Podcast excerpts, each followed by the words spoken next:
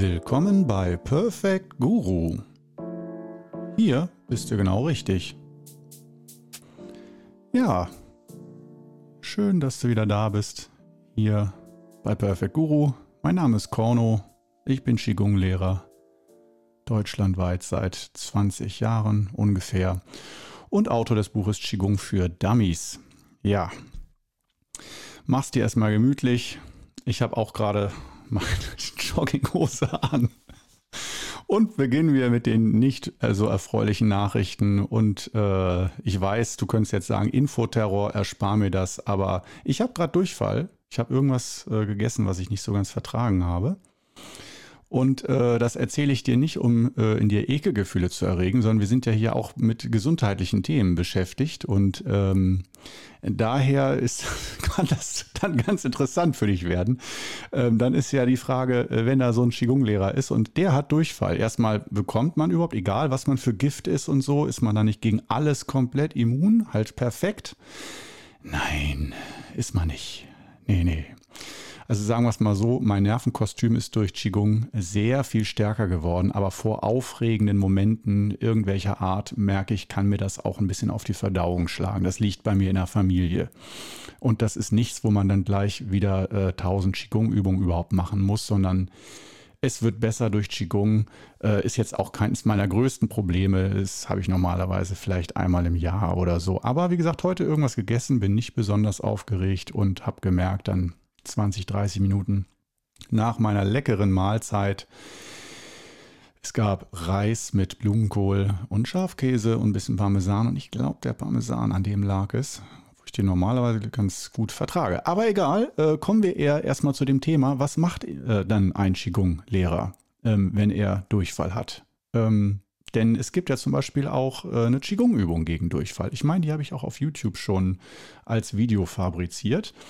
Und vielleicht wird es dich wundern, ähm, denn mit, wenn ich mit gutem Beispiel vorangehe, muss ich ja wie ein Wachhund, sobald sich irgendwas Negatives in mir regt, sofort mit Qigong reagieren. Fass, Korno, fass. Übt Qigong, um sofort das Problem am Schlawittchen zu packen und äh, in meinem perfekten Zustand zu bleiben. Und nein, das tue ich allerdings nicht. Und ähm, das heißt auch nicht, dass es richtig ist, was ich mache, sondern nur wieder so von meiner Erfahrung, von meinem Gefühl, wenn da so Zipperlein sind. Und äh, das können ja verschiedenste sein, Kopfschmerzen oder irgendwas hat auch der perfekte Qigong-Lehrer immer mal. Ähm, oder leichte Schmerzen im Nacken oder irgendwas, Zahnschmerzen, Kiefer verändert sich wieder ein bisschen. Und ähm, da mache ich erstmal gar nichts. Ich lasse das erstmal so sein. Mir fällt das auf, es kommt dann ja ins Bewusstsein, es nervt, es stört oder es schränkt mich ein. Pickel im Mund zum Beispiel habe ich auch ein, zwei, dreimal im Jahr. Super schmerzhaft. Ein, zwei Tage kann ich kaum kauen. Und dann ist der Spuk aber auch wieder vorbei. Und ich versuche natürlich neben meinem regelmäßigen Qigong-Training, neben meiner Qigong-Übung, eigentlich meinen Körper selber sich wiederherstellen zu lassen. Also so wenig wie möglich einzugreifen. Und lieber, wenn ich, bleiben wir heute beim Beispiel mit Durchfall, wenn ich merke, oh ja, ich habe Durchfall, der äh, Magen-Darm-Trakt ist irgendwie gestresst, weswegen auch immer, mache ich mir schon ganz kurz Gedanken, woran liegt es? Ist es eher eine psychische Geschichte oder habe ich gerade irgendwas gegessen, so direkt davor oder so? Und das ist ja auch dann in 95 Prozent aller Fälle so. Und ähm, dann versuche ich nicht sofort irgendwie einen Pfefferminztee zu trinken, Wärmflasche und sofort zu reagieren, weil äh, mal so aus der Sicht betrachtet, wenn du dir das angewöhnst, dass du immer sofort reagierst, und auch den Anspruch an dich hast, immer sofort auf jedes Zipperlein reagieren zu müssen. Das kann sein, dass du sofort irgendwie eine Übung machst, dir irgendeinen Kräutertee machst äh, oder auch, dass du sofort zum Arzt rennst bei jedem kleinsten, jeder kleinsten Unstimmigkeit. Ich finde, das ist ein sehr stressiges, angsterfülltes Leben. Und daher habe ich mich dann schon vor vielen Jahren dazu entschieden, wenn ich irgendwie äh, sowas habe wie heute, Durchfall nach dem Essen, ich lasse das einfach erstmal einen Tag. Nicht Wochen, nicht Monate. Wir sollten schon auf unseren Körper achten äh, und vor allem aber eher darauf achten, schafft er es damit umzugehen und nicht innerhalb von zehn Minuten. Der Körper braucht manchmal ein bisschen Zeit. sondern äh, ich gebe dem Ganzen normal ein bis drei Tage Zeit. Auch wenn es nervig ist und so weiter, dass ich sage, okay, äh, das ist für mich auch ein Zeichen, auf mich zu hören. Und äh, er macht sich ja durch Schmerzen bemerkbar. Und wenn die Schmerzen so stark sind oder das unangenehme Gefühl, dass ich mich auf nichts anderes mehr so richtig konzentrieren kann, dann beschäftige ich mich natürlich damit. Oder dann beginne ich natürlich auch irgendwie ähm, eine Übung zu machen oder so. Aber normalerweise finde ich es eigentlich eine sehr schöne Philosophie, auf den Körper zu vertrauen und sich eher darauf zu besinnen, dass ich sage, ich mache einmal am Tag Qigong und natürlich gibt es manchmal eine Überforderung im Körper oder eine leichte Vergiftung oder was, Unverträglichkeiten, Verspannungen, Schmerzen und so weiter. Aber wenn ich mich jetzt irgendwo gestoßen habe, dann packe ich da auch nicht sofort Eis drauf oder äh, puste da drüber und Heilmittelchen und Homöopathie, sondern ich lasse das einfach mal so und sage, wenn es mich wirklich stört, sage ich erstmal meinem Körper selber so, du regelst das schon, ich lasse dich in Ruhe und ich nehme, wenn ich merke, dass das eine größere Herausforderung ist dann, dass ich dem Körper mehr Zeit gebe und versuche, alle sehr stressigen Termine und Arbeiten ein bisschen zurückzustellen. Das ist so der Klassiker bei Erkältung. Nächstes Thema. Hat ein Qigong-Lehrer Erkältung oder ist er immer gesund? Das ist ja für viele auch so ein, ja, ich sag mal, vielleicht so ein Maßstab, an dem man äh, die Qualität eines Qigong-Lehrers, Tai Chi-Lehrers, Yoga-Lehrers messen kann, ob der selber immer gesund ist, sozusagen als Zeichen dafür, dass das funktioniert, dass er eine gute Vorbildfunktion hat, dass man dem vertrauen kann, dass er Ahnung hat, wenn er über Gesundheit spricht und ich nehme da direkt mal den Wind aus den Segeln raus. Ne, ich stehe auf Erkältung und Grippe und die gönne ich mir. Denn so schlau und weise wir sind, ich sage immer, solange du nicht im Himalaya oder im Wudang-Gebirge ganz alleine in der Einsiedelei irgendwo bist und den ganzen Tag nur mit der Natur und dir zusammen Übung machst und die Innenschau betreibst, Tag und Nacht, da solltest du dann auch wirklich gesund sein. Aber sobald du in einem sozialen Umfeld bist, mit Menschen, die nicht perfekte Roboter sind, sondern Menschen, die Emotionen haben, die im Ungleichgewicht sind, die dich umgeben, du bist mit denen verbunden.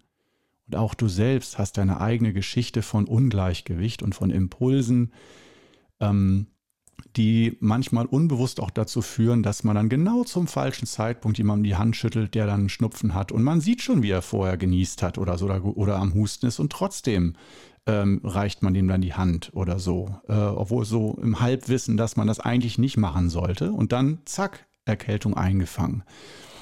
Und ähm, ich hatte früher sehr viele Erkältungen. Ähm, das ist auch wieder ein ganz eigenes Thema für sich. So dem eigenen Herzen folgen, habe ich auch schon mal ein Video drüber gemacht. Einer meiner größten Qigong-Fehler, äh, immer wieder dem Herzen nicht zu folgen, weil man doch dann irgendwo unsicher ist, Angst hat oder sich selbst unter Druck setzt. Man müsste gewisse Dinge, die man anderen versprochen hat oder sich selbst versprochen hat, dass man so Dinge durchziehen muss, weil man die ja angefangen hat und man die zu Ende machen muss, egal was es kostet, um so eine, sich selber zu zeigen, dass man stark ist. Und da bin ich auch so ein Typ, ich will, wenn ich was anfange, Bestes Beispiel ist jetzt meine 365-Tage-Challenge, dass ich auf YouTube jeden Tag für 365 Tage ein Video mache. Entweder ein Übungsvideo oder ein Seminarvideo uploade.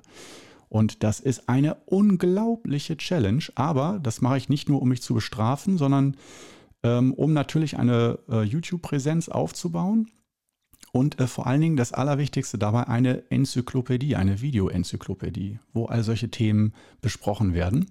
Aber bei dieser Herausforderung, da merke ich, da bin ich manchmal überfordert, sodass ich sage, diese Challenge macht mich nicht nur gesünder, weil ich mich jeden Tag mit Qigong beschäftige, sondern die kann mich auch manchmal, äh, ich will nicht sagen krank machen, aber meine Gesundheit belasten und meinen Energiehaushalt überfordern und überlasten, weil ich an manchen Tagen vielleicht auch einfach mal schlechter Stimmung bin, wenig Energie habe und dann muss ich aber wie ein Rädchen in der Maschine funktionieren. Und gleichzeitig gibt das einen, unge äh, einen ungeheuren Halt und eine Sicherheit, und genau das ist es ja auch, weswegen wir uns häufig überfordern, weil wir in einem System drin sind, entweder selbst ausgedacht oder von anderen Arbeitgeber oder so auferlegt von außen.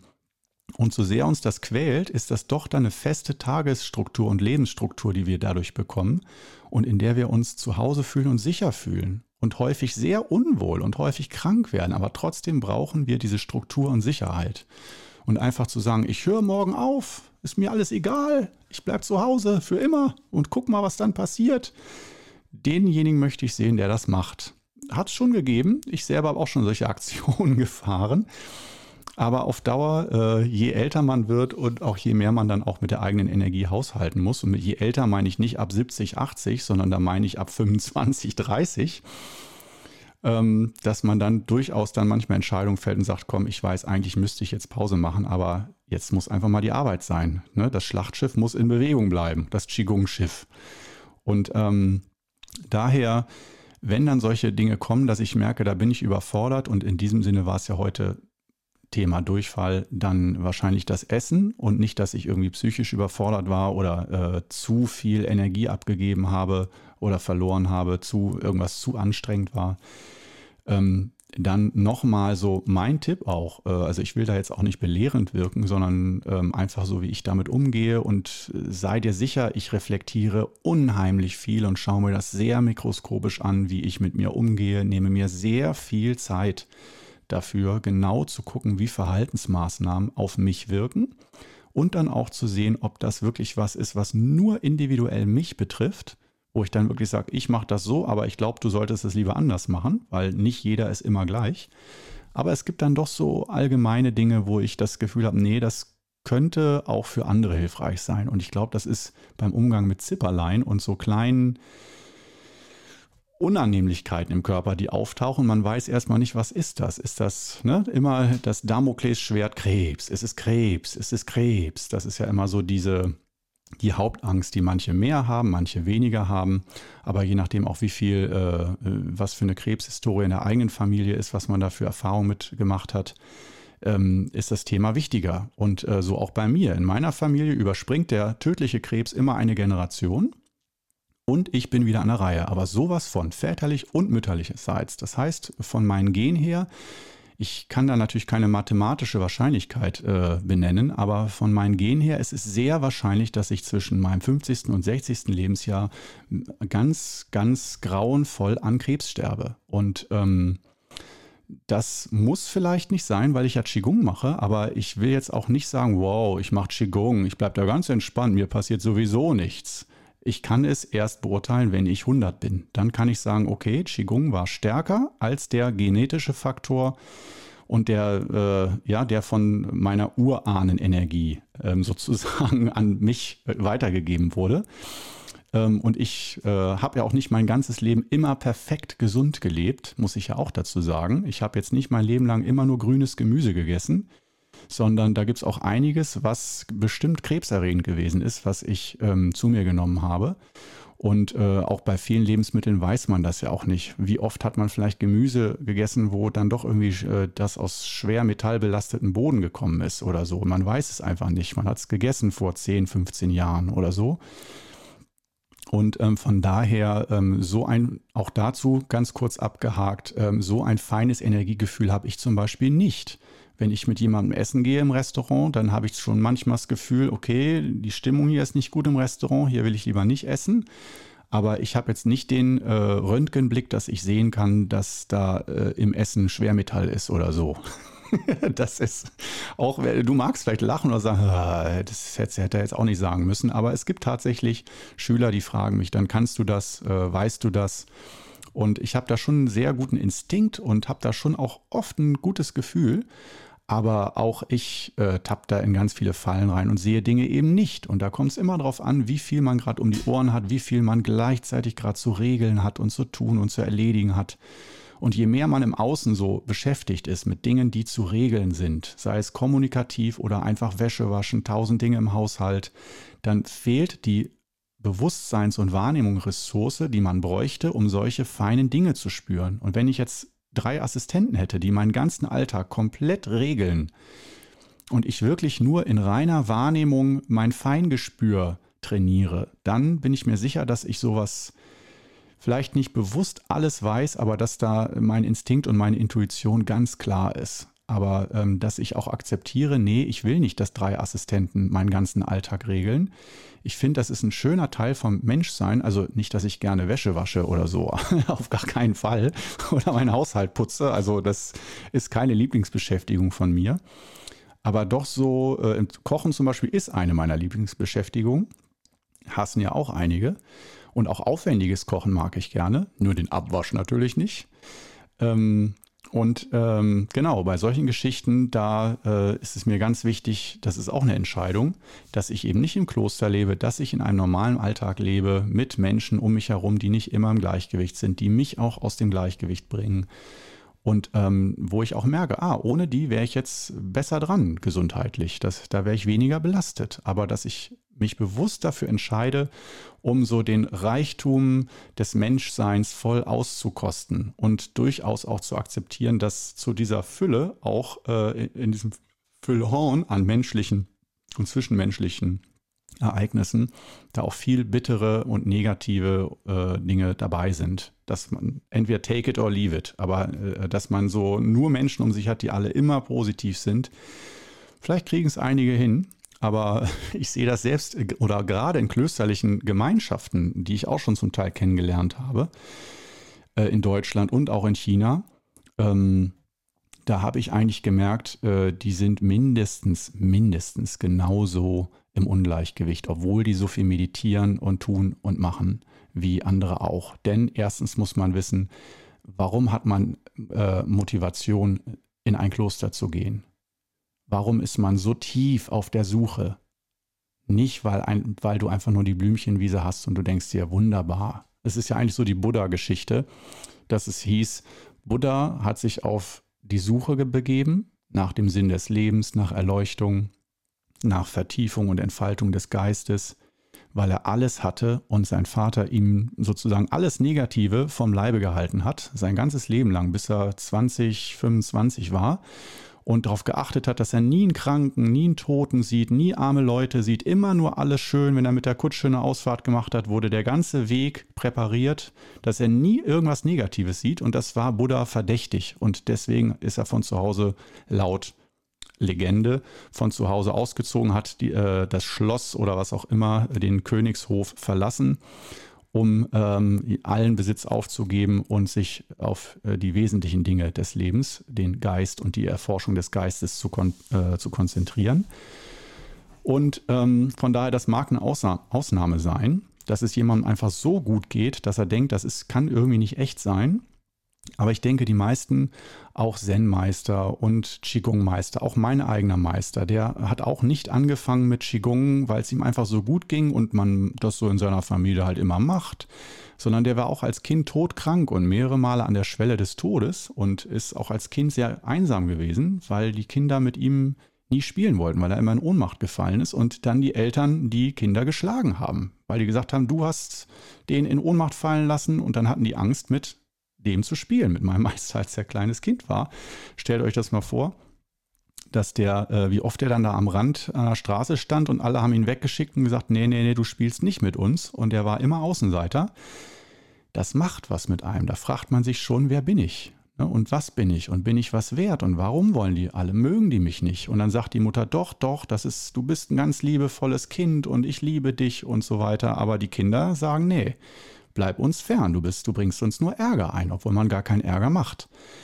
Und ich glaube, dass das, das ist nur Spekulation, jeder darf anderer Meinung sein, aber wenn ich so diese Geschichten höre, dann meine ich da ganz gut verstehen zu können, woher da aus Krankheit und sozialer Ausgrenzung und sich einsam und allein fühlen, warum da diese ganz tiefe, urtiefe Kraft entsteht, dass man sich selbst erforschen möchte und dass man sich selbst ins Gleichgewicht bringen möchte, Liebe erfahren möchte ähm, und vielleicht sogar universelle Liebe, weil man kann sich gar nicht vorstellen, dass ein Mensch einem diese Liebe, diese unbedingte Liebe überhaupt ähm, geben kann, weil man es vielleicht nicht erlebt hat oder erlebt andere bekommen die, ich nicht. Das ist ein ganz großes Fragezeichen in der Seele. Und bei mir ist das sicherlich ähnlich, dass ich auch, wenn ich mir meine Geschichte angucke, so äh, viele Szenen, aber vor allen Dingen auch die Entwurzelung, so der Umzug von Göttingen nach Osnabrück, als ich 15 war, Zwangsumsiedelung, da habe ich meine Wurzeln verloren und ich bin total entwurzelt hier in Osnabrück angekommen und nicht angekommen.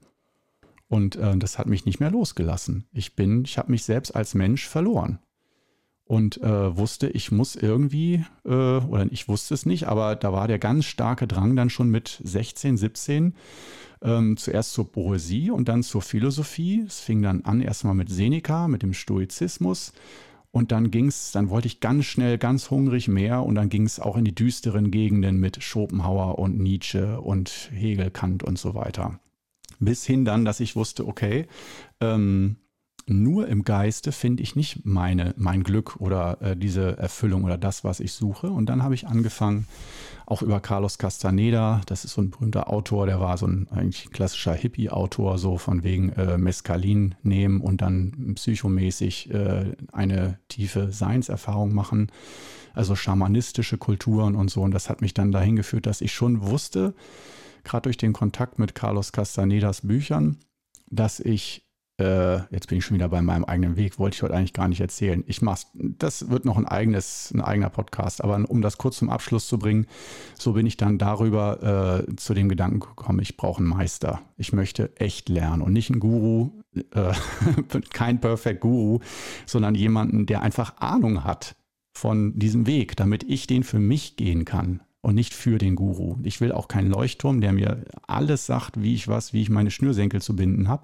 Ich will einfach nur einen tiefen Weg gehen und weiß, da brauche ich irgendeine Art von Begleitung oder Unterstützung und vielleicht gar nicht mal so unbedingt emotional, ähm, sondern eher, wenn ich Schwierigkeiten bekomme auf dem Weg nach innen, dass da jemand da ist, der mir da raushilft. Und äh, das war so der Grundgedanke, weswegen ich mich überhaupt auf die Suche nach einem Meister gemacht habe.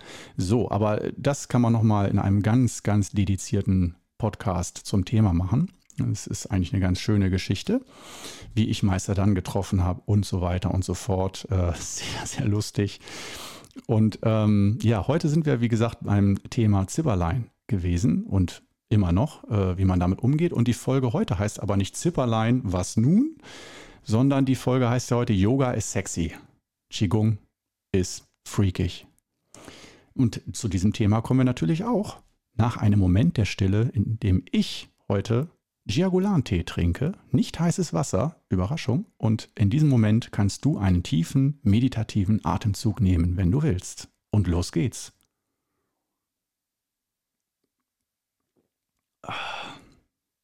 Noch ein Atemzug, noch ein Atemzug. Ah, herrlich. Also auch Giagulan-Tee oder Jiaogulan oder so wird es wahrscheinlich in echt ausgesprochen. Ähm, herrlich. Wunderbar. Das ist ein Tee, der ist in Deutschland verboten und der wird als, glaube ich, als Dekoartikel verkauft hier, damit er importiert werden kann. Super gesund und auch aus Wildwuchs sogar, also mehr noch als irgendwie biologisch angebaut, wirklich einfach aus der wilden Natur gesammelt. Das gibt es da wohl wirklich wie Sand am Meer. Ähm, und ähm, ja, das ist hervorragend. Schmeckt super, ist super gesund, gerade für Magen-Darm, Trakt, für Lunge und so weiter. Ein super gesundes Lebensmittel. Auch so eins, wo man dann sieht, ah, die Region, wo die alle äh, Jiao Gulen trinken, da werden die auch gern mal 100 und äh, das sind auf jeden Fall Regionen, wo die Leute älter werden und eine bessere Gesundheit haben. Und ähm, ja, ist in Deutschland verboten äh, aufgrund der Novel Food Verordnung von, was weiß ich, 1994. Alle Lebensmittel, die danach äh, noch nicht nach Deutschland importiert worden sind vorher, die ja, dürfen nicht. Egal wie die wirken oder ob die in China seit Jahrtausenden ähm, als Heilkräuter dienen, verboten ja, ich will jetzt auch nicht von Lobbyarbeit sprechen oder so wieder so halbe Verschwörungstheorien, aber es sackt auf jeden Fall und pisst mich auch richtig an, weil ich trinke den seit Jahren und der war auch am Anfang erstmal erlaubt, bevor er dann so offiziell verboten wurde. Ich habe den vor zehn Jahren oder zwölf Jahren haben wir den auch noch ganz normal als Tee kaufen können und heute muss man ihn tatsächlich als Deko äh, als Dekoartikel irgendwie, dass man den in Gläser reinfüllt, ähm, reinfüllen sollte. so sozusagen so Wohnzimmergläser. Und dann kann man da noch so eine Strohblume reinstecken dann oder so. Aber äh, wenn du das mal ausprobieren möchtest, äh, Jiaogulan Tee, äh, dann mach das auf jeden Fall. Lohnt sich, lohnt sich. Gibt es, glaube ich, auch bei Amazon und überall. Ähm, ja, kommen wir zu diesem Thema, zu diesem schönen Thema. Ähm, Yoga ist sexy und Qigong ist freakig. Ähm, darüber kann ich echt äh, sprechen und auch Aussagen treffen über dieses Thema. Und das ist mir auch sehr, sehr wichtig, weil ähm, viele fragen sich auch, was soll ich machen, Yoga oder Qigong? Und Yoga ist sehr viel etablierter als Qigong.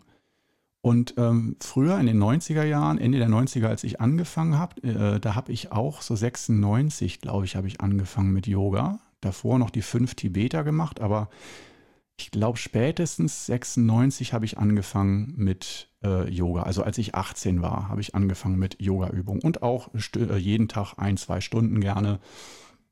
Und ich glaube dann die fünf Tibeter auch noch obendrauf und so. Also da habe ich viel ausprobiert und auch verschiedene Kurse besucht und verschiedene Yoga-Arten. Also Kriya-Yoga war eine Art harter Yoga, habe ich sehr intensiv praktiziert. Und ähm, dann bin ich ja zum Qigong gewechselt und auch da habe ich mich schon gefragt, wow, Yoga ist super etabliert in Deutschland. Äh, das war zwar damals noch viel esoterischer, heute gilt ja Yoga durch, weil es das in jedem Fitnessstudio gibt und so eher so als Entspannungssport. Da würde, äh, ich habe jetzt auch in ein paar Podcasts so gehört, ich habe mir so an die Stirn gefasst, da haben sie sich alle drüber lustig gemacht, wie Meditation und so, dass es ja nur für Spinner ist und so. Aber dann war ihnen ganz wichtig zu sagen, ich weiß nicht welcher Podcast, ich fand es lächerlich, dann war es ihnen ganz wichtig zu sagen, dass aber Yoga eine Ausnahme ist. Das ist ja ganz bodenständig und das ist ja kein Quatsch. Aber der Rest das ist ja alles Quatsch, nur für Idioten. Und ähm, Klar kann man sich über so eine Aussage aufregen oder die unterschreiben und sagen, ja, sehe ich auch so. Ähm, aber für mich ist viel spannender äh, zu erfahren oder mir darüber Gedanken zu machen, weshalb ist das eigentlich so? Weshalb ist Yoga, bei Yoga arbeitet man, es ist, ist gar nicht so unterschiedlich. Es gibt klare Unterschiede zwischen Yoga und Qigong, aber eigentlich beide Stile oder beide Methodiken, die ja in sich auch wieder ganz unterschiedlich sind. Also für, wenn du jetzt völliger Anfänger bist, Yoga ist nicht gleich Yoga, Qigong ist nicht gleich Qigong. Es gibt hunderte, tausende von Yoga-Arten, die unglaublich unterschiedlich sein können und vom Qigong auch ähm, unheimlich viele hunderte von Qigong-Stilen, die ganz, ganz unterschiedlich sind. Das heißt, Yoga und Qigong sind beides eigentlich nur Oberbegriffe. Aber nichtsdestotrotz hat sich ja in Deutschland, haben sich da nicht tausende von Stile etabliert, sondern da gibt es ja schon so Hauptstile. Ähm, zum Beispiel beim Yoga ist das Hatha Yoga ganz bekannt gewesen, finde ich, ist aber auch wieder ein bisschen zurückgegangen. Äh, ich glaube, Vinyasa äh, Yoga ähm, und äh, Acro Yoga, sehr modern, äh, also das Akrobatische, gern zu zweit ausgeführt. Und äh, da gibt es also viele verschiedene. Kriya-Yoga ist auch eher so eine, so eine Randerscheinung, habe ich auch nicht oft Kurse gesehen in Deutschland. Und beim Qigong ist ja ganz bekannt die acht Brokate, dann Tai Chi Qigong, die 18 Übungen oder die 18 Formen. Ähm, und also noch verschiedene andere. Die fünf Übungen des Wudang Qigong sind zu diesem Zeitpunkt 2020 noch eine absolute Randerscheinung. Und das ändert sich natürlich jetzt gerade dadurch, äh, muss ich ganz ehrlich sagen, dass ich jetzt so die Werbetrommel hier rühre und das auf YouTube und über Podcasts die fünf Übungen des Wudang Qigong bekannter mache. Und das zu Recht, finde ich. Denn ich habe mir auch die Stile alle angeschaut, beim Qigong zumindest die, die in Deutschland so sehr verbreitet sind. Und habe auch von vielen Schülern, die vorher andere Qigong-Stile praktiziert haben, gehört, dass sie die fünf Übungen wirklich bevorzugen. Und ich will auch nicht sagen, dass die besser sind. Nur warum viele wechseln zu den fünf Übungen, ist die Einfachheit und die Klarheit in den Übungen, dass sie schnell und einfach zu erlernen sind, aber trotzdem diese Tiefenwirkung haben. Und man weniger Zeit damit verbringen muss, irgendwelche Systeme zu lernen und Techniken zu lernen und mehr Zeit damit verbringen kann, in die Tiefe zu gehen und die Wirkung zu genießen.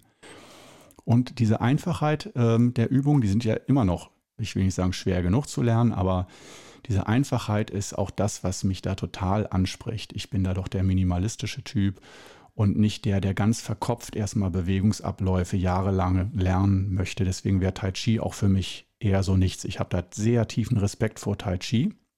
Wunderschön, unheimlich wirkungsvoll, ganz, ganz toll. Aber man muss ja immer gucken, passt das für einen persönlich. Ich brauche noch einen Schluck. Also wieder ein Atemzug in Stille für dich.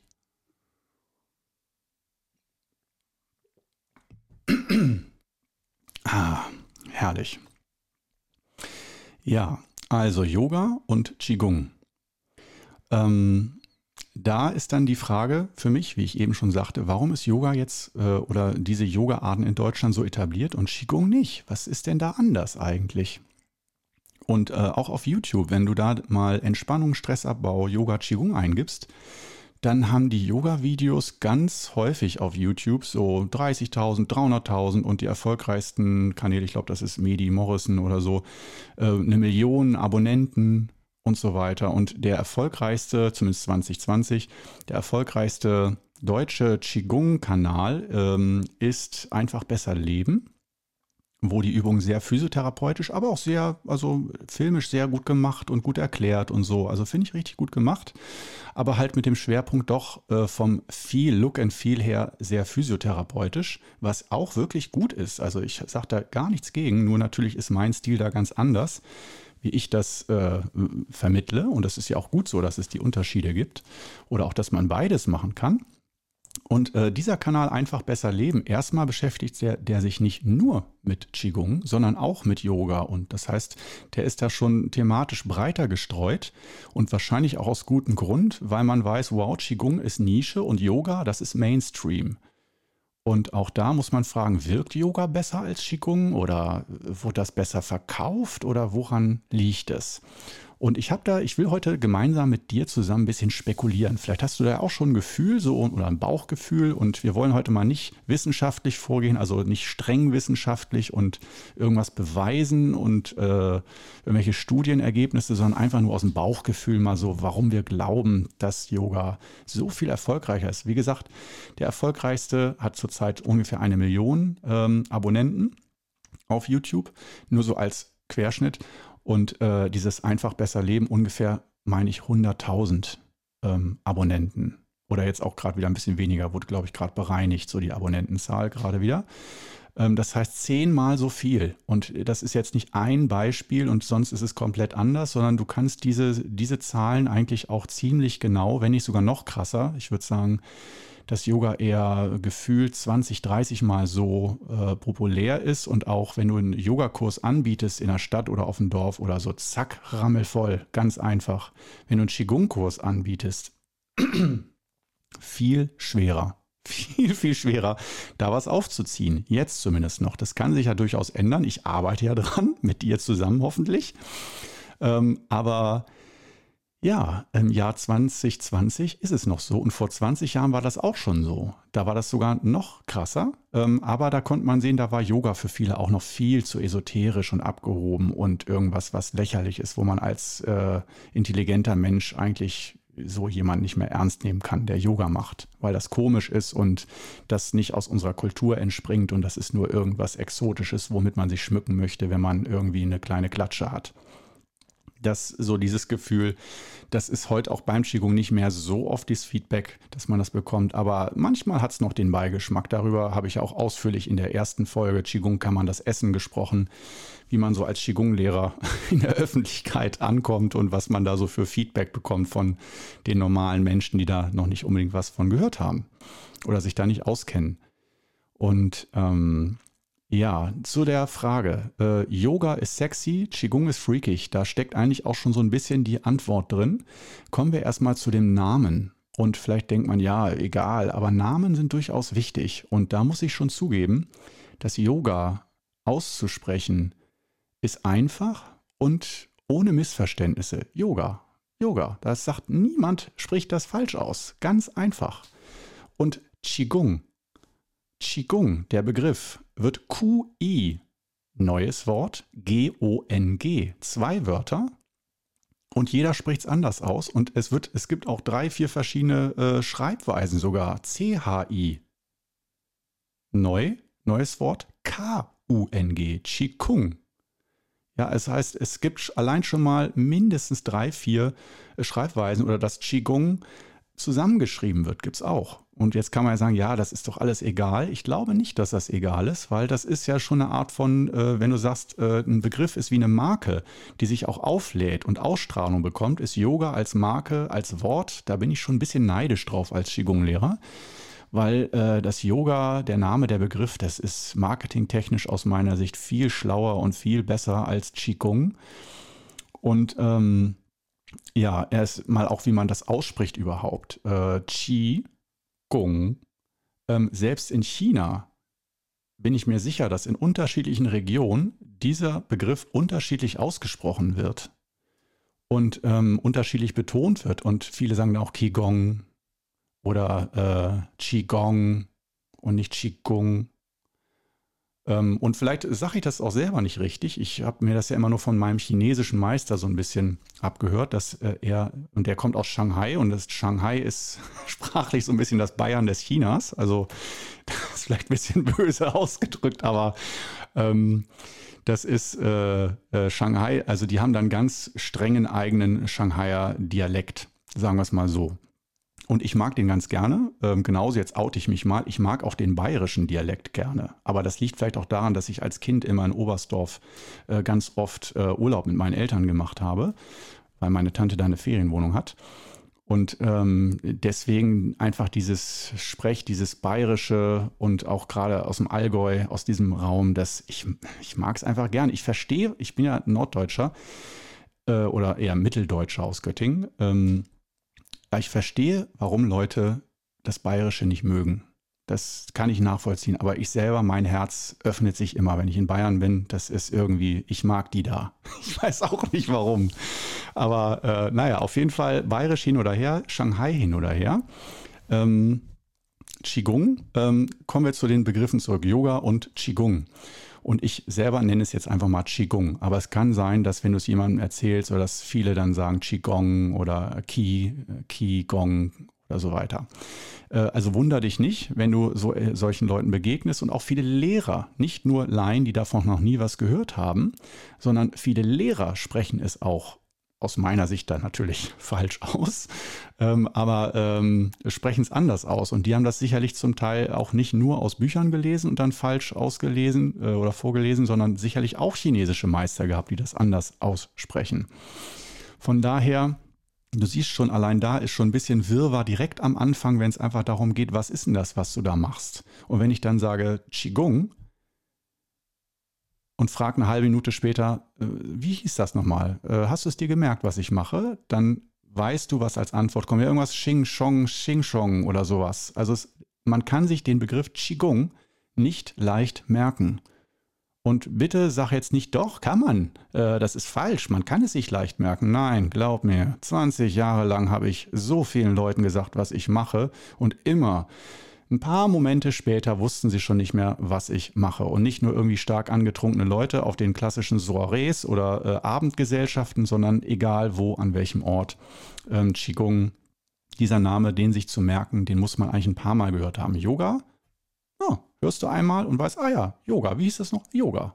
Also diese Einfachheit im Yoga durch den Namen, äh, die, ja, da, ich denke, das ist schon mal eine Sache, warum Yoga sich sehr viel einfacher etabliert. Und das ist irgendwie strange, weil eigentlich geht es ja nicht um den Namen, sondern um den Inhalt. Aber ähm, Yoga wirkt natürlich heute, der Schneeballsystem ist äh, in Gang gesetzt, wirkt heute einfach nicht esoterisch, sondern einfach, man weiß, das ist Entspannung und Gesundheit. Und äh, da haben viele Leute ganz schnell Vertrauen oder auch äh, das Gefühl, ja, das möchte ich ausprobieren. Zum Beispiel eine ehemalige Sportkameradin von mir, mit der ich zusammen gebouldert habe, äh, die wusste auch, dass ich Qigong-Lehrer bin und die hat was gesucht für ihr Gleichgewicht und die hat mich dann tatsächlich gefragt, ob ich ihr einen guten Yoga-Lehrer empfehlen kann. Die hat vorher noch nie Qigong gemacht. Und ich will ja nicht jetzt unbedingt erzwingen, dass die bei mir Qigong lernt. Aber äh, wenn du den Wasserhahn direkt neben dir hast, dann denjenigen zu fragen, sag mal, wo gibt es denn hier Wasser? Kannst du mir einen anderen Wasserhahn zeigen? Ist natürlich für einen Qigong-Lehrer auch, kann auch komisch sein. Und äh, war für mich auch so ein bisschen, dass ich habe mir dann ein paar Yoga-Lehrer genannt und äh, wo ich dachte, die sind, glaube ich, ganz gut. Aber äh, natürlich bleibt da ein komischer Nachgeschmack, dass du denkst, hä, du willst Entspannung ein bisschen bei dir ankommen, was für deine Gesundheit tun. Äh, du hast ja direkt jemanden, mit dem du sogar schon befreundet bist und wo du weißt, den magst du, mit dem willst du dich auch treffen. Äh, ja, warum muss es dann unbedingt Yoga sein? Und ähm, wenn du dir mal, also eine kleine, ich habe eine kleine Aufgabe für dich, die ist echt lustig wieder, wir sind wieder auf YouTube angelangt. Äh, wenn du das nächste Mal bei YouTube bist oder jetzt irgendwie gerade noch nebenbei ein Handy hast oder so, dann gib mal äh, beim, äh, beim Suchfeld ein Yoga und dann schau mal, welche Thumbnails, also welche Bilder von Videos da kommen. Einfach nur Yoga suche. Und dann schau dir genau an, was für Motive sind darauf abgebildet. Jetzt kommen wir nämlich zur, zum Namen der Folge. Qigong, äh, nee, Yoga ist sexy, Qigong ist freakig. Ich glaube, dass äh, eins der meistgeklicktesten Yoga-Videos weltweit oder die am meistgeklicktesten sind alles Sexstellungen. Muss man einfach mal so sagen. Das heißt, es sind Frauen, zu 99 Prozent Frauen, die natürlich zum großen Teil super trainierte, sexy Körper haben, ganz knappe Bikinis tragen oder so. Und äh, die sich dann in extremen Sexstellungen oft mit weit gespreizten Beinen, fast nackt, da ablichten und äh, mit die erfolgreichsten Videos zum Beispiel von äh, Medi Morrison, und ich bin mir sicher, sie ist sich dessen bewusst, ist auch völlig okay, sind im Vierfüßlerstand, also im berühmten Doggy-Style. und ähm, da weiß ich, okay, ähm, dass Männer das anspricht, ist schon mal klar, dass sie dann eher auf so ein Video äh, klicken, weil die können sagen, okay, sollte mir das Yoga-Programm nicht gefallen, kann ich mir dazu immer noch einen runterholen wunderbar. Also auf jeden Fall wird das Video ein Erfolg, wenn ich es klicke. Und beim Qigong und äh, bitte jetzt nicht falsch verstehen. Ich bin jemand, ich will nicht irgendwie mich mit anderen Lehrern vergleichen oder andere Qigong-Lehrer schlecht machen oder so. Nur wenn du Qigong eingibst, dann ist erstmal von vornherein, mach das auch mal danach, äh, ins Suchfeld bei YouTube Qigong eingeben und dann gucken, was kommen da so weltweit für Videos, nicht nur deutsche. Ähm, dann kommt, da ist eigentlich das Einzige, wo ich sagen würde, so technisch und von der Qualität her, dieser Kanal einfach besser leben. Da finde ich wirklich, das ist neutral und man merkt auch an der Kleidung und so, das ist physiotherapeutisch seriös, medizinisch fundiert und so. Da hätte ich auch Vertrauen, würde auch draufklicken und der ist zu Recht deswegen auch der am meisten geklickteste Qigong-Lehrer im deutschsprachigen Raum, obwohl der, meine ich, aus Österreich kommt. Aber äh, das ist ja egal. Und äh, wenn du dir aber mal so den, das Groß der Videos anguckst und gerade nur der Bilder, nicht mal in die Videos reinguckst, dann siehst du, a, die Qualität ist sehr schlecht. Äh, also die Videoqualität und die Thumbnail-Qualität. Beim Yoga, da sind die erfolgreichsten Videos entweder die ganz krassen Sexstellungen, wo du wirklich schon die Schamlippen siehst, ich sag's jetzt einfach mal so, ähm, die müssen auch nicht so gut von der Qualität des Thumbnails sein, äh, des, Bildes, des Bildes, aber so die Standarddinger, die sehr erfolgreich sind, die sind wirklich designt wie wirklich Vogue Magazin. Immer, also wirklich wie aus einem ganz edlen, hochwertigen Magazin. Wunderschöne äh, Hintergründe, wunderschöne Innenräume mit Designermöbeln und davor regeln sich dann in Sexposen wunderschöne Frauen und dass man da eher draufklickt und dass das einfach mehr Sexiness und Anziehungskraft hat als ein alter, grauer, dicker Mann, der in, mit 480p, also in schlechter Bildauflösung, dann da äh, einfach nur irgendwie steht. Ja, da verstehe ich auch eine der Gründe, warum ähm, warum Yoga besser funktioniert als Qigong. Aber ich will damit ja offenbaren nicht, dass die Qigong-Leute schlechter sind und Yoga so viel besser ist. Hallo, ich bin hier im Team Qigong, sage ich ganz ehrlich und aus gutem Grund, nicht zufällig. Aber ich muss dann da für Yoga doch eine Lanze brechen, dass die das marketingtechnisch die Leute, die sich von Yoga angezogen fühlen, doch, widersprich mir gerne, ist sehr polarisierend, ich weiß, aber die Leute, die sich von Yoga angezogen fühlen und dann auch eine Ausbildung zum Lehrer, Lehrerin machen und das dann bis hin zu, dass sie YouTube-Videos posten oder Kurse geben und so weiter, dass die doch häufig mehr ein Gefühl für Design, Ästhetik, Schönheit haben und die Qigong-Leute mehr so, auch das äußere Erscheinungsbild ist eigentlich, das ist auch meine Erfahrung, dass für die meisten Leute, die Qigong praktizieren, das äußere Erscheinungsbild sehr unwichtig ist. Und die wirklich sagen, die leben dieses Prinzip, nur die inneren Werte zählen wenn man es positiv ausdrückt. Und man kann es von beiden Seiten sehen.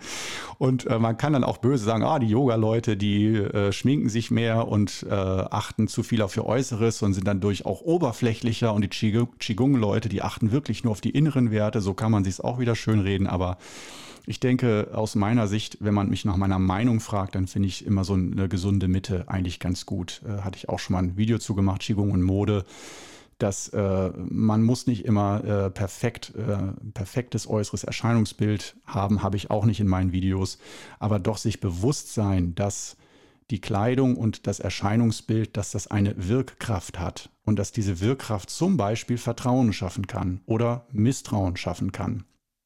Und dass, wenn du etwas vermitteln willst, das äußere Erscheinungsbild durchaus, wenn man nur nach Wirkung geht und äh, nicht nach Schönheit, nur nach Wirkung, dass es trotzdem eine große Bedeutung hat. weil wir einfach auch so funktionieren über unsere Sinne. Und äh, da ist Yoga wirklich, ich finde, es passt perfekt, dieser Titel. Yoga ist sexy, Qigong ist freakig. Schau dir einfach mal 10 x-beliebige Yoga-Videos an und 10 x-beliebige Qigong-Videos. Und äh, okay, ich bin da natürlich auf YouTube auch vertreten, aber es kann auch sein, ich meine, ich hocke dann da oder mache im Stehen in der Jeans mit, mit meinem dunkelblauen Hemd dann da die Übung vor und äh, wenn ich jetzt ein Mann wäre und ich würde sagen, ich will was für mich tun, da muss ich ganz ehrlich sagen, würde ich wahrscheinlich auch auf die sexy Frau klicken. Da bin ich, ich bin ja auch ein Mann. Ich habe auch Augen im Kopf. Und wenn ich sage, wow, wenn mich das inspiriert und ich will nicht sagen antörnt, aber wenn da eine schöne Frau ist, die die Übung vormacht, dann ob ich will oder nicht. Wir sind ja im Innern, ob wir wollen oder nicht, auch noch irgendwo Tiere. Da ist ja nicht alles nur noch vergeistigt. Und ähm, ich meine, äh, aus dem Grund, damals war das noch nicht so, als ich in den 90ern angefangen habe. Also da weiß ich noch, ich habe nach einem Buch, ich weiß gar nicht mehr, wie die hieß, das war aber so ein Buch aus den 50er, 60er Jahren mit Schwarz-Weiß-Abbildung und die war dann da im Gymnastikanzug und die war jetzt nicht direkt hässlich, aber äh, definitiv äh, hat die mich nicht ästhetisch angesprochen, sondern da ging es wirklich nur um die Übung. Da war äh, aus meiner Sicht gar nichts sexy bei, bei diesem Buch. Das ist heute sicherlich auch anders aufgemacht. Da werden dann halt Models engagiert, die auch wieder in super sexy, schicker Kleidung dann die Übung in den Büchern vormachen. Und beim Qigong, wenn man sich dann mal die Bücher da anschaut, dann sind da meistens, ich meine, ich habe auch ein Buch geschrieben, da bin ich drin, von daher, da, da ziehe ich über mich selber her. Ich will jetzt nicht sagen, dass ich hässlich bin oder irgendwie ein, ein ekelhaftes äußeres Erscheinungsbild habe, aber die, äh, alleine die Posen, die Posen vom, vom Qigong, die Körperhaltungen, die dann gefilmt oder fotografiert werden, die sind beim Qigong einfach nicht sexy. Sie sind auch nicht, okay, stehen wir an Baum, da, äh, den Begriff kriege ich nicht mehr aus dem Kopf. Eine nette Oma, die mal in meinem Kurs war, die war schon über 80, die hat am Anfang die Übung gehasst, später hat sie sie geliebt, aber als sie sie noch gehasst hat, da hat sie zu stehen wie ein Baum immer gesagt, diese Kackhaltung. Ich will nicht in diese Kackhaltung schon wieder gehen. Und äh, ja, wenn man dann sieht, okay, da ist dann äh, eine wunderschöne, bezaubernde Nixe im Doggy-Style oder mit weit gespreizten Beinen, wunderschön vor einem, äh, dass das eine andere Wirkung hat als jemand, der da sich in der Kackhaltung vor einem präsentiert. Ja, okay, dann verstehe ich einmal wieder mehr, warum Yoga ähm, einfach mehr Leute angezogen hat als Qigong. Und wie gesagt, ähm, das, ich hoffe, du, wir sind ja bei Perfect Guru. Das heißt, äh, heute sind wir nicht dabei, dass ich dich davon versuche zu überzeugen, warum das so ist oder Ausreden finde, ähm, sondern es ist einfach nur lustiges, lustige Spekulation. Spekuliere mit mir zusammen. Also vielleicht hast du ja deine ganz eigenen Theorien, äh, weswegen du glaubst, vielleicht warum äh, Qigong nicht so erfolgreich, nicht so weit verbreitet ist wie Yoga. Und ich meine, das ist auch weltweit so, dass das jetzt nicht nur auf Deutschland beschränkt ist. Und das siehst du auch. Ich kehre wieder zu YouTube zurück, denn natürlich äh, gibt, äh, also erstreckt sich die Yoga- und Qigong-Welt äh, nicht nur auf YouTube, sondern geht auch noch weiter. Aber ich finde, äh, so anhand von Ratgebern und halt YouTube-Videos kann man immer ganz schön so einen Querschnitt sehen, wie so die Qigong-Kultur gerade sich nach außen präsentiert und auch die Yoga-Kultur. Und da ist sowohl der ästhetische als technische Aspekt, als auch so die inhaltliche Struktur, wie baue ich so ein Video auf. Ja, dann beim Yoga, da hast du deine Yogamatte und dann machst du die Übungen nacheinander, eine Übung nach der anderen mit diesem Wechsel. Und beim Qigong, da hast du dann halt jemanden, der macht gern mal 10, 20 Minuten, stellt er sich hin und bewegt sich dann nicht. Ne? Äh, und äh, zumindest die Beine nicht, sondern nur die Arme. Und ähm, beim Yoga, da gehst du halt äh, auch nochmal, ich will nicht sagen analytischer, aber körperlicher mehr in diese Position und konzentrierst dich auf deine Körperhaltung und vielleicht auf den Atem und äh, beim Qigong kann es dann halt schon mal passieren, dass jemand sagt, so und jetzt streichle gedanklich deinen Bart. So, auch als Frau, ne? Oder als jemand, der gar keinen Bart hat oder sogar Bärte verabscheut oder äh, schieb das Boot aufs Meer und so. Und da kann ich mir schon vorstellen, als 13-, 14-Jährige würden da anfangen zu gackern, wenn denen sowas gesagt wird, schieb das imaginäre Boot aufs Meer. Bin ich bekloppt oder was? Und wenn dann äh, die Yogatante von nebenan sagt, so, und du gehst jetzt in die Dehnung und spürst deinen Rücken und deine Wirbel, dann ist das irgendwo, hat das was Bodenständigeres als diese Poesie der Chinesen, die ja an sich sehr, sehr schön ist, dieses Poetische, dass die auch in Qigong und selbst in der Akupunktur die Akupunkturpunkte, die chinesischen Namen, äh, die sind wunderschön. Ähm, also das ist sehr, sehr poetisch. Da ist, ich will nicht sagen, jeder Akupunkturpunkt, wenn du den äh, in Deutsch werden die ja so übersetzt, dann so äh, Herz 37, Magen 4, Magen 5, Magen 6, die werden einfach so durchnummeriert und das Organ davor. Und im Chinesischen haben die äh, Namen wie He Gu, Lao Gong, Dan Zhong, Dan Tian. Dan Tian im Qigong ist ja sehr wichtig. Das ist übersetzt Feld der Perle der Unsterblichkeit. Und da merke ich eigentlich wunderbar poetisch. Und poetisch heißt bildhaft. Und bildhaft heißt, ähm, dass es nicht nur den Kopf anspricht, sondern das gesamte die gesamte Erfahrung, sinnliche Erfahrungswelt, also auch das Bildhafte, das heißt ja irgendwo vi visuell und äh, innere Bilder, die entstehen. Das heißt, woher kommen innere Bilder oder Träume? Die haben aus Sicht der chinesischen Medizin immer was mit dem Herzen zu tun, also mit deinem emotionalen Herzen, mit deiner Psyche. Und dass die sozusagen im Qigong integriert ist, ähm, das finde ich wunderschön. Und ähm, im Yoga gibt es natürlich auch Körperhaltungen, die heißen dann irgendwie brüllender Löwe oder so. Also da gibt es dann auch das äh, Haltung und Namen von Übungen, die lassen darauf schließen, dass jemand in die Natur geschaut hat und von der Natur sich diese Bewegungen abgeschaut hat oder diese Körperhaltung. Und beim Qigong ist es genauso.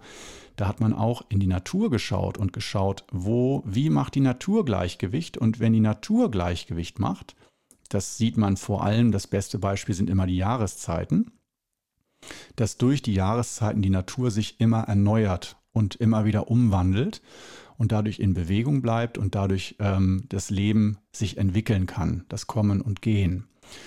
Und ähm, das finde ich, kann man im Qigong sehr schön nachbilden. Das heißt, auch da haben wir ganz viele Kreisläufe, ganz viel Wiederkehrendes. Alleine bei den fünf Übungen, die siebenfache Wiederholung von Bewegungselementen, dass wir immer wieder wie die Jahreszeiten kreisen und sich wiederholen, dass wir das im Mikro auf Mikroebene in uns erleben und dadurch auch wieder einen Bewegungsprozess in Gang setzen. Und beim Yoga, da gibt es ja auch die Wiederholung. Das, äh, soweit ich weiß, ist das häufig so, dass du eine Pose nur einmal einnimmst, aber zum Beispiel Sonnengruß ist auch etwas, was häufiger wiederholt werden kann und jetzt nicht nur einmal gewisse Yoga-Übungen.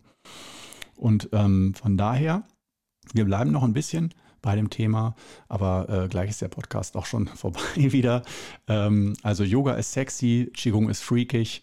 Ähm, das ist meine Erfahrung auch ein bisschen bei den Teilnehmern. Sagen wir es mal so. Und das sehe ich auch durchaus positiv, denn freakig heißt nicht gleich schlecht, sondern freakig kann auch bedeuten, es ist bunter, es ist irgendwie überraschender, es ist lustiger und so weiter. Damit will ich auch wieder nicht sagen, dass Yoga-Leute nicht lustig sind oder irgendwie langweilig oder so. Überhaupt nicht. Also wir sind alle freakig genug, alle Menschen, alle, alle, alle Menschen sind freakig genug.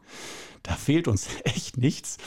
Aber ähm, das sind so die Sachen, wo ich sehe, äh, die Unterschiede bei Yoga und Qigong da würde ich sagen, warum Yoga so viel weiter verbreitet ist und Qigong da so hinterherhinkt und es daher auch schwerer ist aus meiner Sicht, ähm, sich als Qigong-Lehrer, Lehrerin zu etablieren, dass man da also andere Herausforderungen hat. Und beim Yoga ist es wahrscheinlich etwas schwieriger, weil die Konkurrenz, denke ich mal, größer ist, dass es auch dafür noch mehr Yoga-Lehrer gibt, die äh, gegeneinander bestehen müssen. Und beim Qigong gibt es auch sehr viele, in, inzwischen in fast jeder Stadt.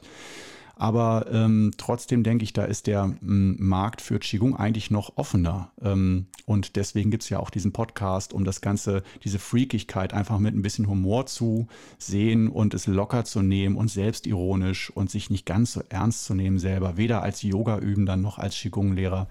Und ich hoffe, es kommt hier in diesem Podcast auch gut rüber, dass ich letztendlich da nichts bevorzugen würde und sagen würde, Yoga ist besser oder schlechter oder so. Also das, äh, ich, ich, am liebsten hätte ich es nicht gesagt, aber aus Sicherheitsgründen, damit mir nichts an den Kopf fliegt oder so, oder äh, ich da irgendwelche zu starke Hater-Kommentare kriege, da habe ich keinen Bock drauf, ähm, sage ich dann mal meine ehrliche Meinung und die ist einfach, guck, was dir am besten gefällt, was gut zu dir passt und du weißt, meine Regel ist, die Methode, ähm, steht immer hinter dem Lehrer zurück. Das heißt, der, ein guter Lehrer, Lehrerin hat immer Vorfahrt. Wenn du etwas für dich tun möchtest, das wäre so mein Tipp für dich für heute.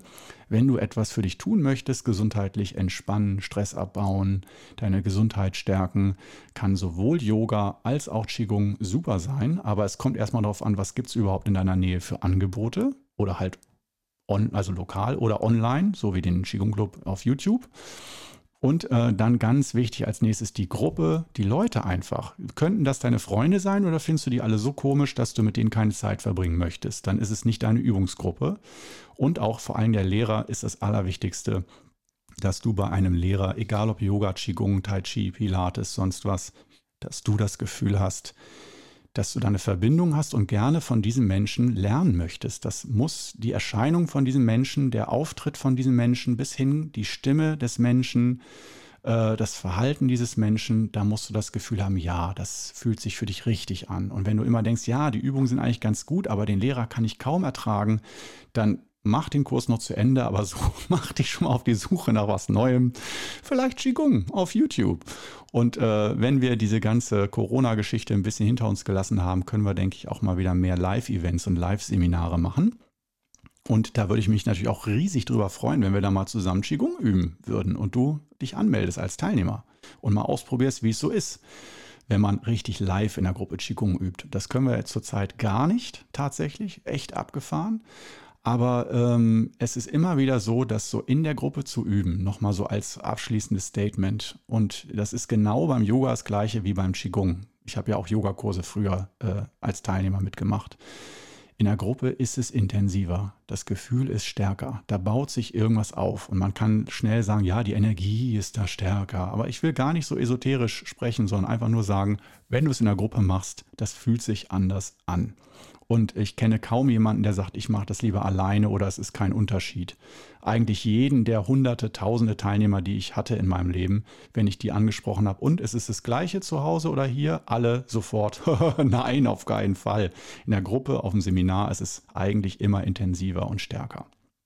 Gut, dann würde ich mal sagen, haben wir für heute. Das Thema Yoga ist sexy, Qigong ist freakig, schön abgedeckt und ich hoffe, es hat dich ein bisschen inspiriert, erheitert, unterhalten und äh, naja, schlauer gemacht, weiß ich nicht, aber äh, ich hoffe, du konntest gut mitraten, mitspekulieren und hast vielleicht mal bei YouTube, YouTube, geguckt nach den Videos Yoga oder Qigong. Wenn nicht, mach's gern mal danach oder beim nächsten Mal, wenn du dran denkst. Es ist wirklich spaßig, sich das mal anzugucken, weil man da ganz entwaffnend sieht, wie so die Yoga-Szene funktioniert. Nur anhand der äh, Videobilder. Du musst nicht mal die Videos selber sehen und wie die Qigong-Szene funktioniert. Und ähm, ja, ansonsten würde ich sagen, freue ich mich sehr darüber, dich beim nächsten Podcast in aller Ruhe, in aller Gemütlichkeit wieder begrüßen zu dürfen bei Perfect Guru. Und ich werde mir jetzt noch abschließend einen kleinen Schluck Jiao Gulen Tee genehmigen. Und wir hören uns dann demnächst wieder.